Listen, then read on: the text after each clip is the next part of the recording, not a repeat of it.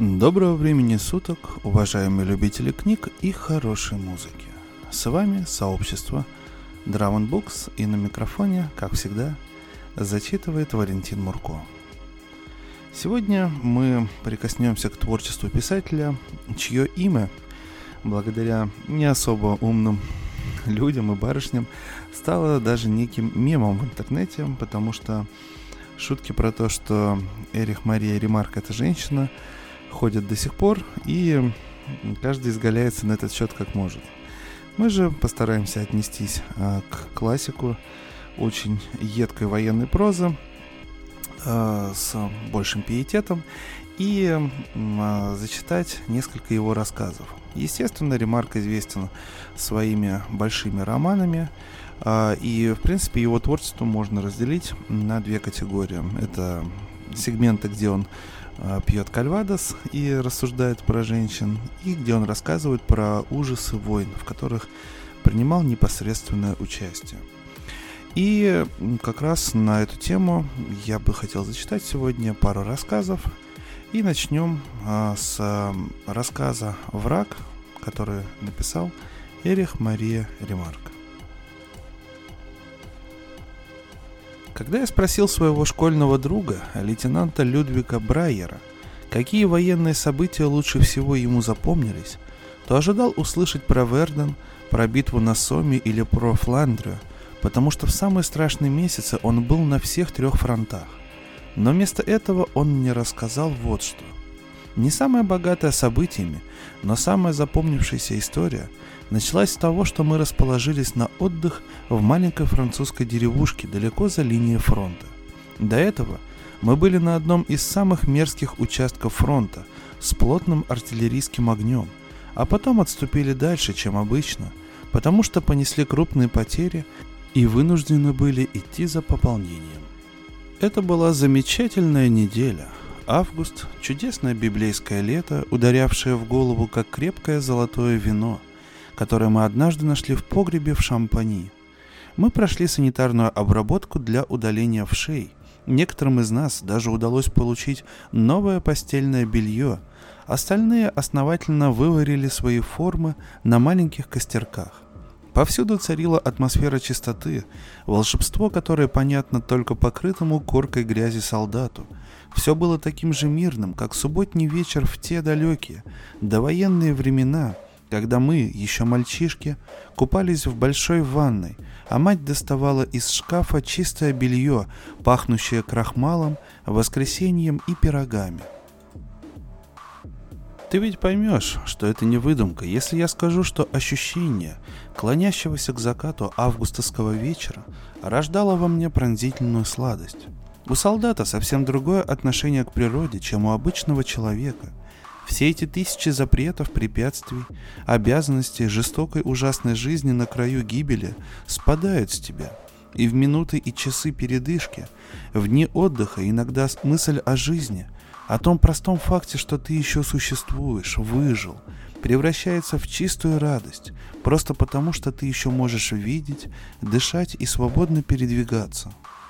Поле в вечернем солнце, синие тени леса, шум тополей — Звонкое звучание текущей воды были неописуемым счастьем, но глубоко внутри, как заноза, сидела острая боль от сознания, что через несколько часов, несколько дней все это минет, и на смену снова придет иссушенный пейзаж смерти.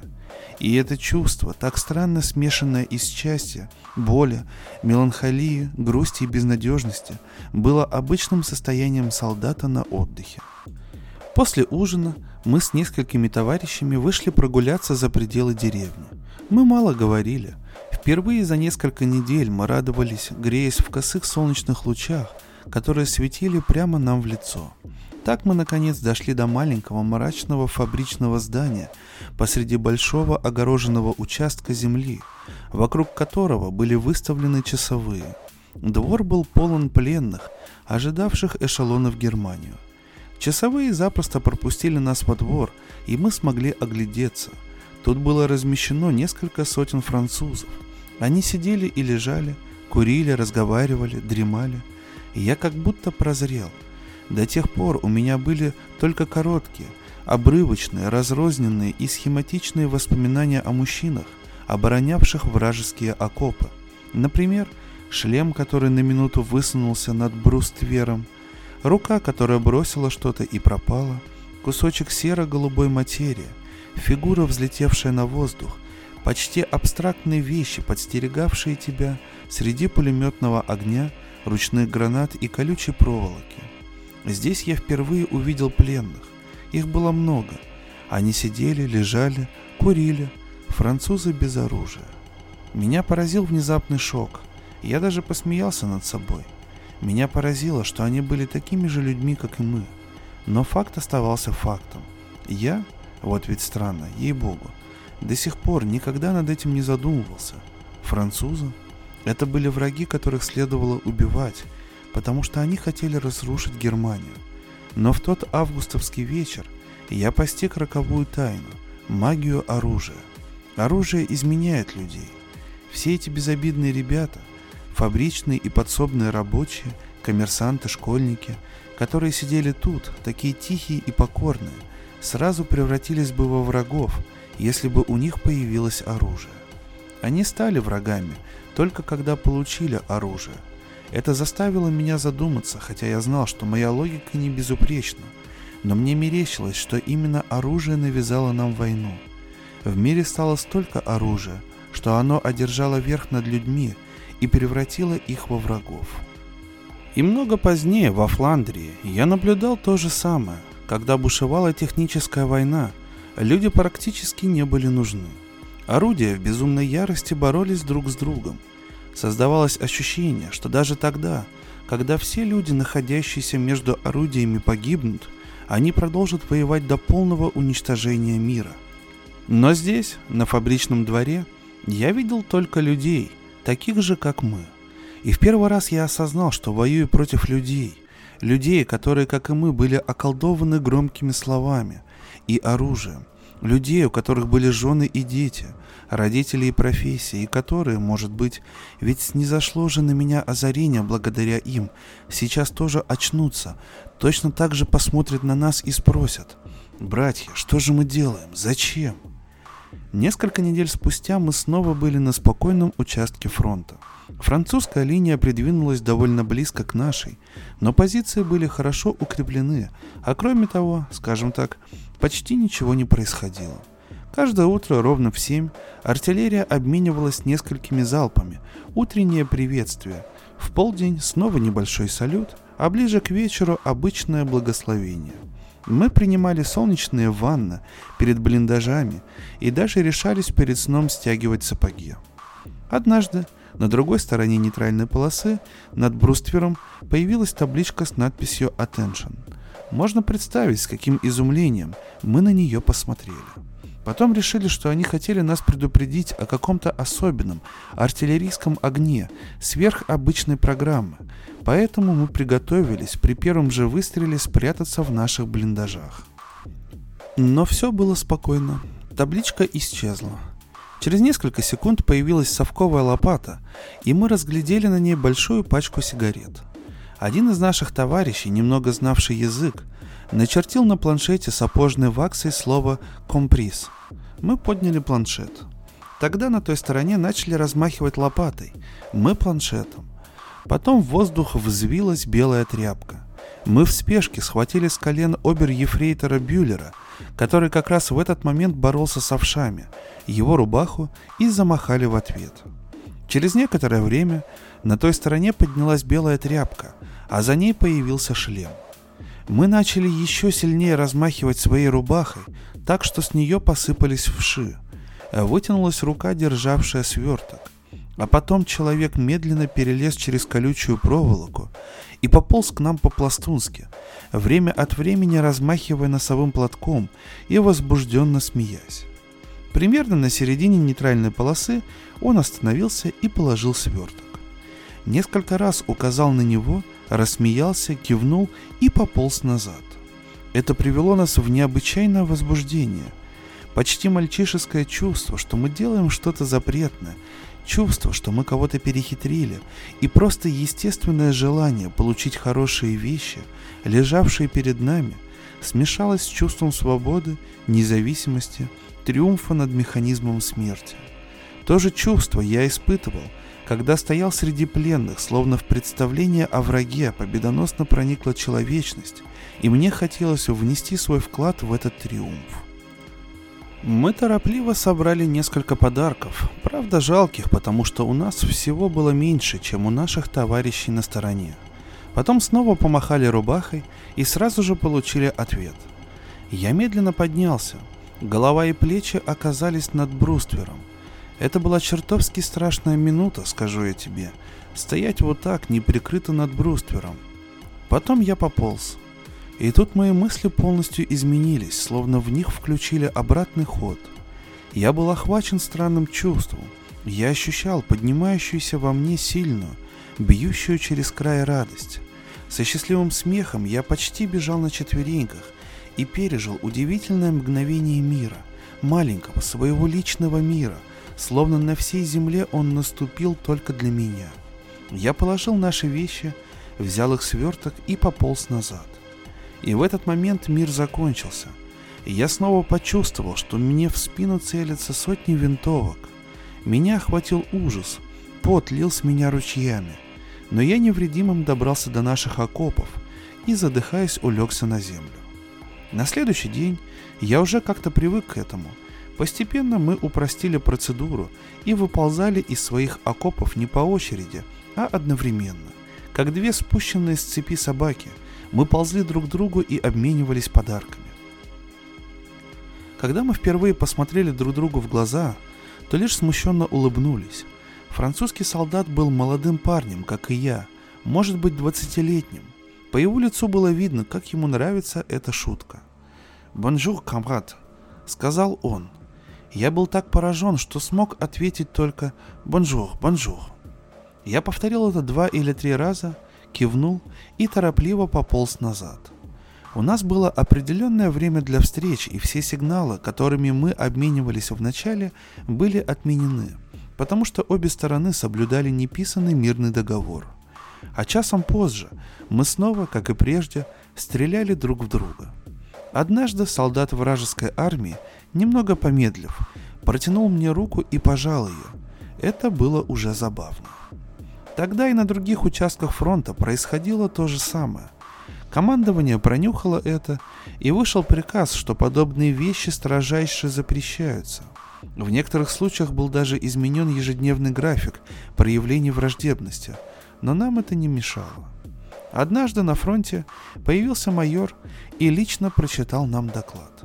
Он был очень рьяным и энергичным и сказал нам, что собирается пробыть на фронте до вечера – к несчастью, он расположился недалеко от места наших вылазок и потребовал себе винтовку.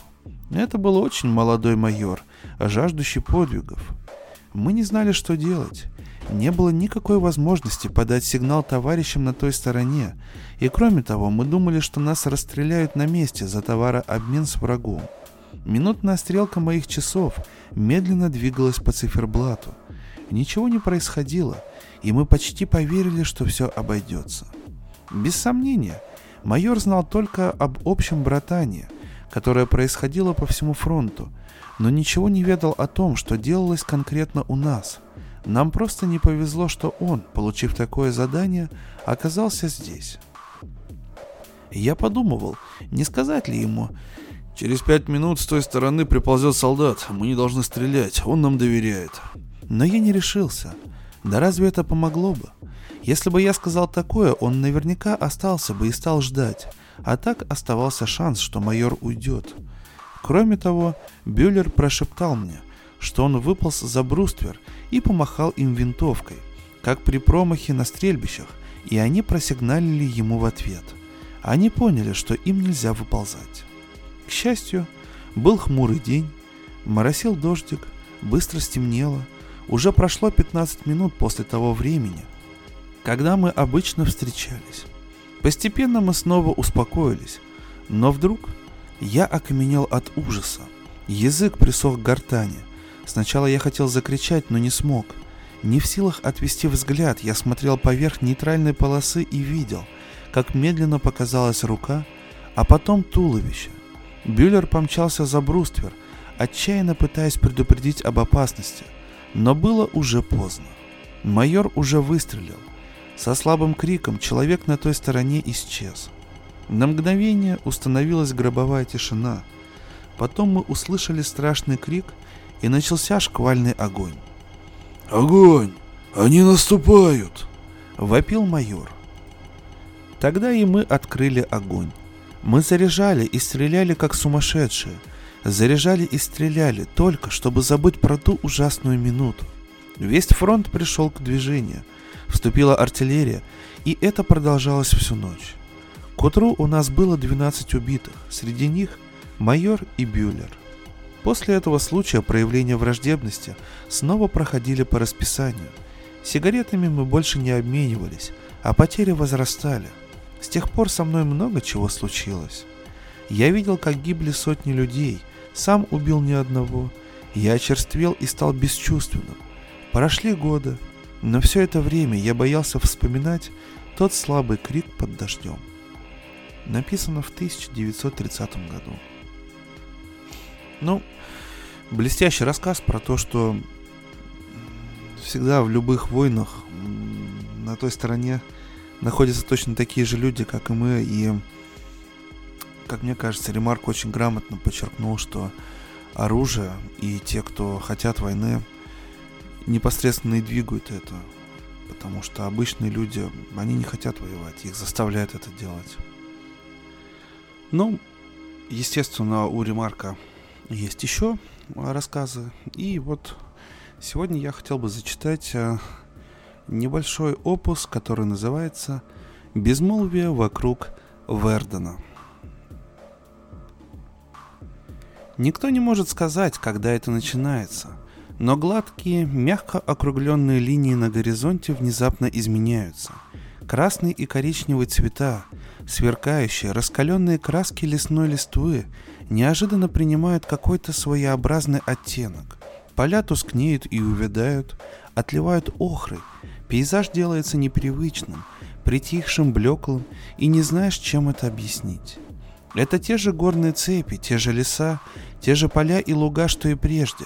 Вот оно, белое шоссе, протянувшееся в бесконечную даль. И золотой свет поздней осени все еще льется на землю, как золотистое вино. И все-таки что-то невидимое и неслышное пришло издалека. Огромное, торжественное и мощное. Оно вдруг здесь, рядом, и затеняет собою все. Это не темные и не тонкие кресты, то и дело возникающие на обочине дороги. Покосившиеся и очень усталые, они торчат из травы, присквоженные бесконечными ветрами, изнуренные проплывающими над ними дождевыми облаками, кресты 1870 года, стройные молоденькие деревца, еще тогда посаженные между ними, давным-давно стали большими деревьями с могучими ветвями, полными птичьего щебета. Эти старые окопы больше не пугают и едва ли еще напоминают о смерти.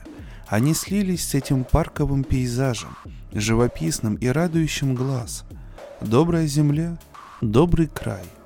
Дело не в характере этой прекрасной, этой ужасной местности, которая всегда была полем сражения, и где война столетиями складывала свои отходы, словно различные напластования в скалистой породе. Пласт над пластом, война над войной. Даже еще и сегодня все это отчетливо различимо. От битв близ Марс-Лятур до массовых захоронений под Дуамоном. Дело и не в таинственном двойственном облике этой местности, где плавные синеватые очертания на горизонте не просто горы и лесные угодья, а замаскированные форты, где округлые вершины перед ними не просто цепи холмов, а сильно укрепленные высотки, где идиллические долины заодно и окопы для пехоты. Недаром их называют долинами смерти. И места сосредоточения войск, и стратегические плацдармы, где небольшие холмики, бетонированные огневые позиции, или пулеметные гнезда, или вырытые в склонах склады боеприпасов. Ибо все здесь превращено в стратегию, в стратегию и могила. Дело в безмолвии, в ужасающем безмолвии вокруг Вердена. Безмолвие, равного которому нет нигде в мире, ибо до сих пор во всех сражениях в конечном итоге природа одерживала верх. Из уничтожения вновь возникала жизнь, вновь воздвигались города, вновь разрастались леса, и после немногих месяцев вновь колыхалась молодая пшеница. Но в этой последней, самой страшной из всех войн, впервые победило уничтожение. Здесь стояли деревни, которые так и не были восстановлены, деревни, где не осталось камня на камне. Почва под ними еще настолько полна смертельной угрозой, живой взрывной силой, снарядами, минами и ядовитыми газами, что каждый удар мотыгой, каждая выемка грунта лопатой таят в себе опасность.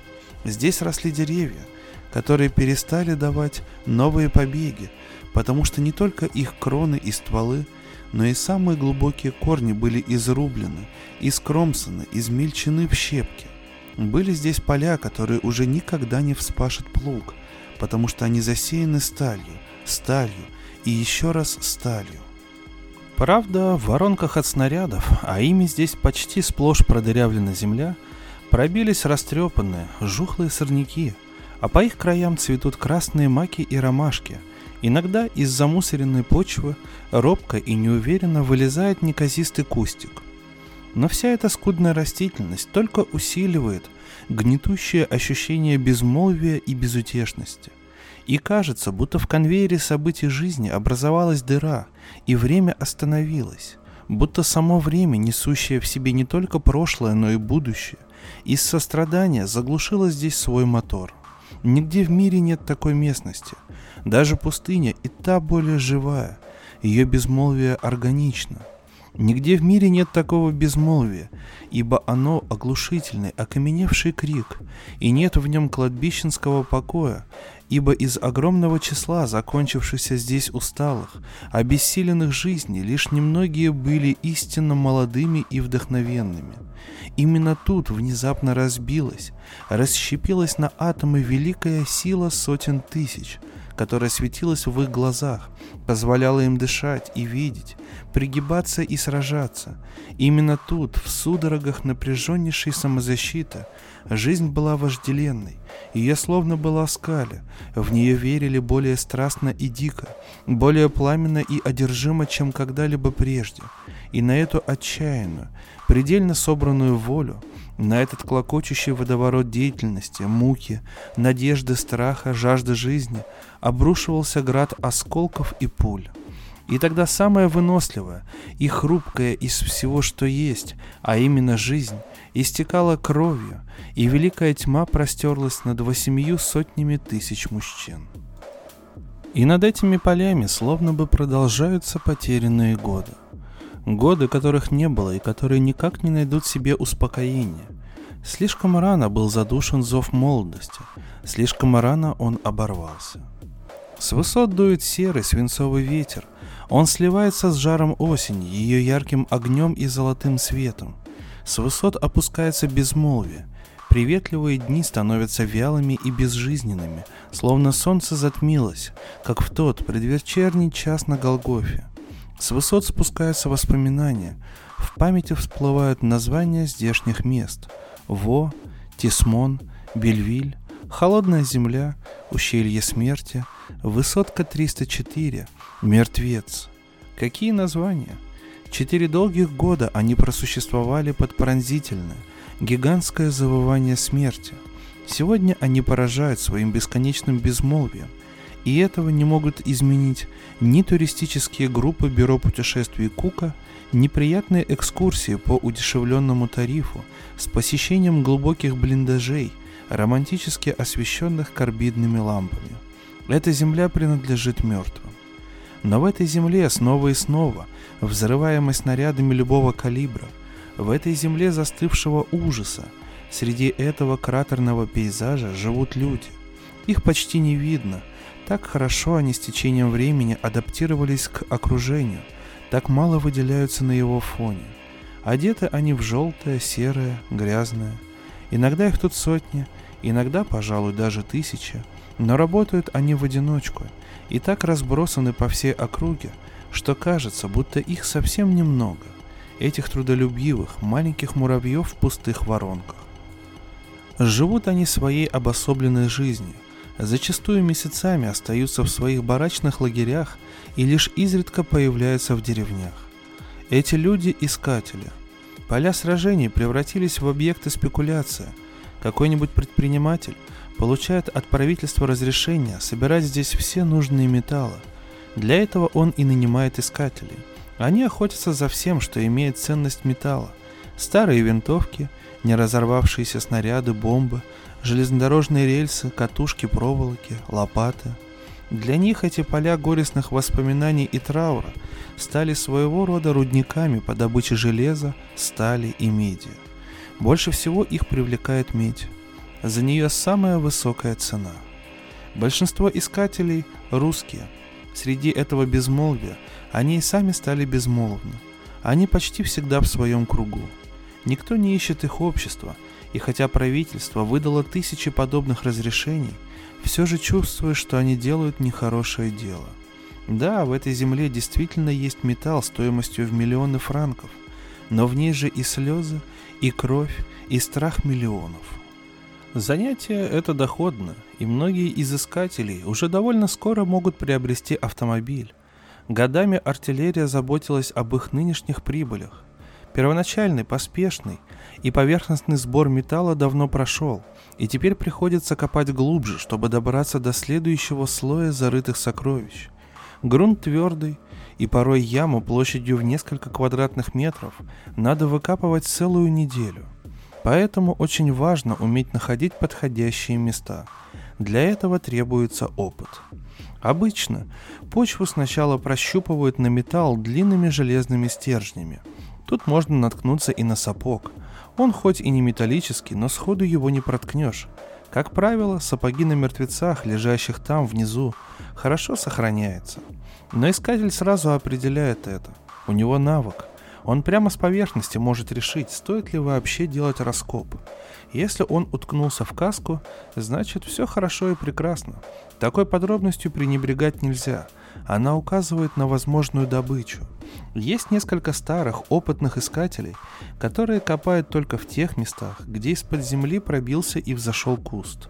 Они вычисляют, что в этих местах находятся засыпанные укрытия с трупами, иначе куст не вырос бы так хорошо. А в укрытиях обычно есть металлы всех видов.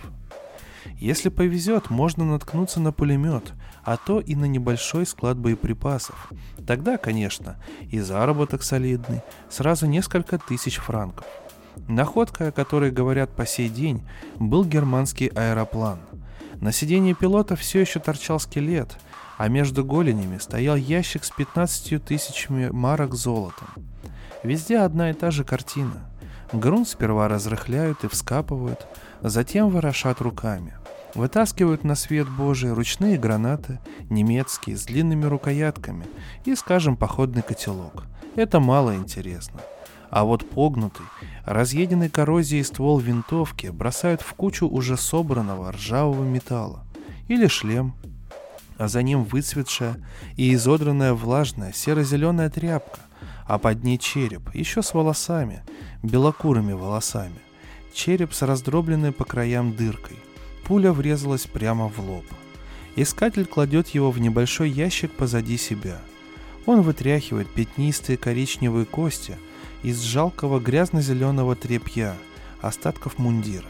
Последние кости выдергиваются из носков сапог. Все это складывается вечером в ящик и сдается на головной склад для идентификации. Конец истертый кошелек с несколькими уже слегка почерневшими монетками остается на месте. Также и остатки полусгнившего бумажника. Но вот лопата опять со звоном задевает металл, на поверхность извлекаются железные столбики и катушки с проволокой. Хорошая находка.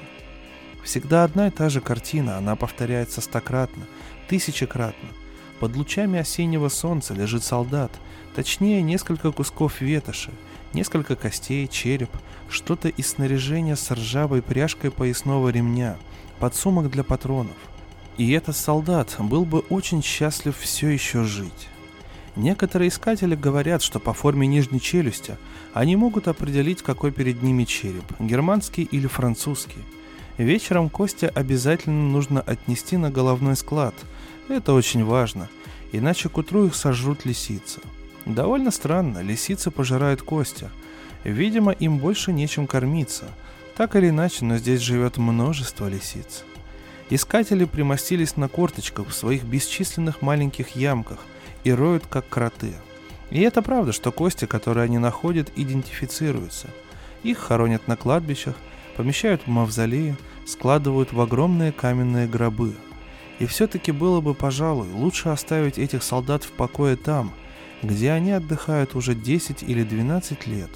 Ведь все они товарищи. Кажется, они и сами бы не захотели другого – Кажется, сама земля, что над ними, охраняет их, защищает от загребущих рук, ищущих металл и деньги.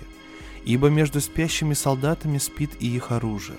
И часто это оружие еще не утратило свою ударную силу. Достаточно одного удара киркой. Достаточно один раз воткнуть лопату в землю, и все с глухим грохотом взлетает на воздух, свистят осколки, и смерть быстрой рукой хватает искателей. Уже многих разнесло в клочья, многие искалечены, и каждую неделю к ним прибавляются все новые и новые. Смерть, когда-то скосившая солдат, теперь сторожит могилы ей уже убитых, а земля хранит их, словно не желая, чтобы они покоились в роскошных мавзолеях, а остались лежать там, где пали в бою. И над этим земляным саваном время остановилось. Оно остановилось перед неизбывной болью, застывший между горизонтами. Над этим саваном нависли безмолвие, и скорбь, и память. О, видимо, более реалистично и красочно описать тот ужас войны, который она себя представляет, не может никто другой, кто сам не побывал бы на фронте и на линии огня, потому что этот подкаст получился довольно-таки тяжелым по записыванию, ибо я ну, стараюсь пропускать ту информацию, которую зачитываю через себя и довольно реалистично представляю все то, про что писал Эрих Мария Ремарк. И ну, надеюсь, что мы не застанем никаких войн на нашем веку. Поэтому берегите друг друга, дорогие слушатели. С вами на микрофоне был Валентин Мурко, подкаст от Drum Books, и услышимся в следующую пятницу. До новых встреч, дорогие слушатели.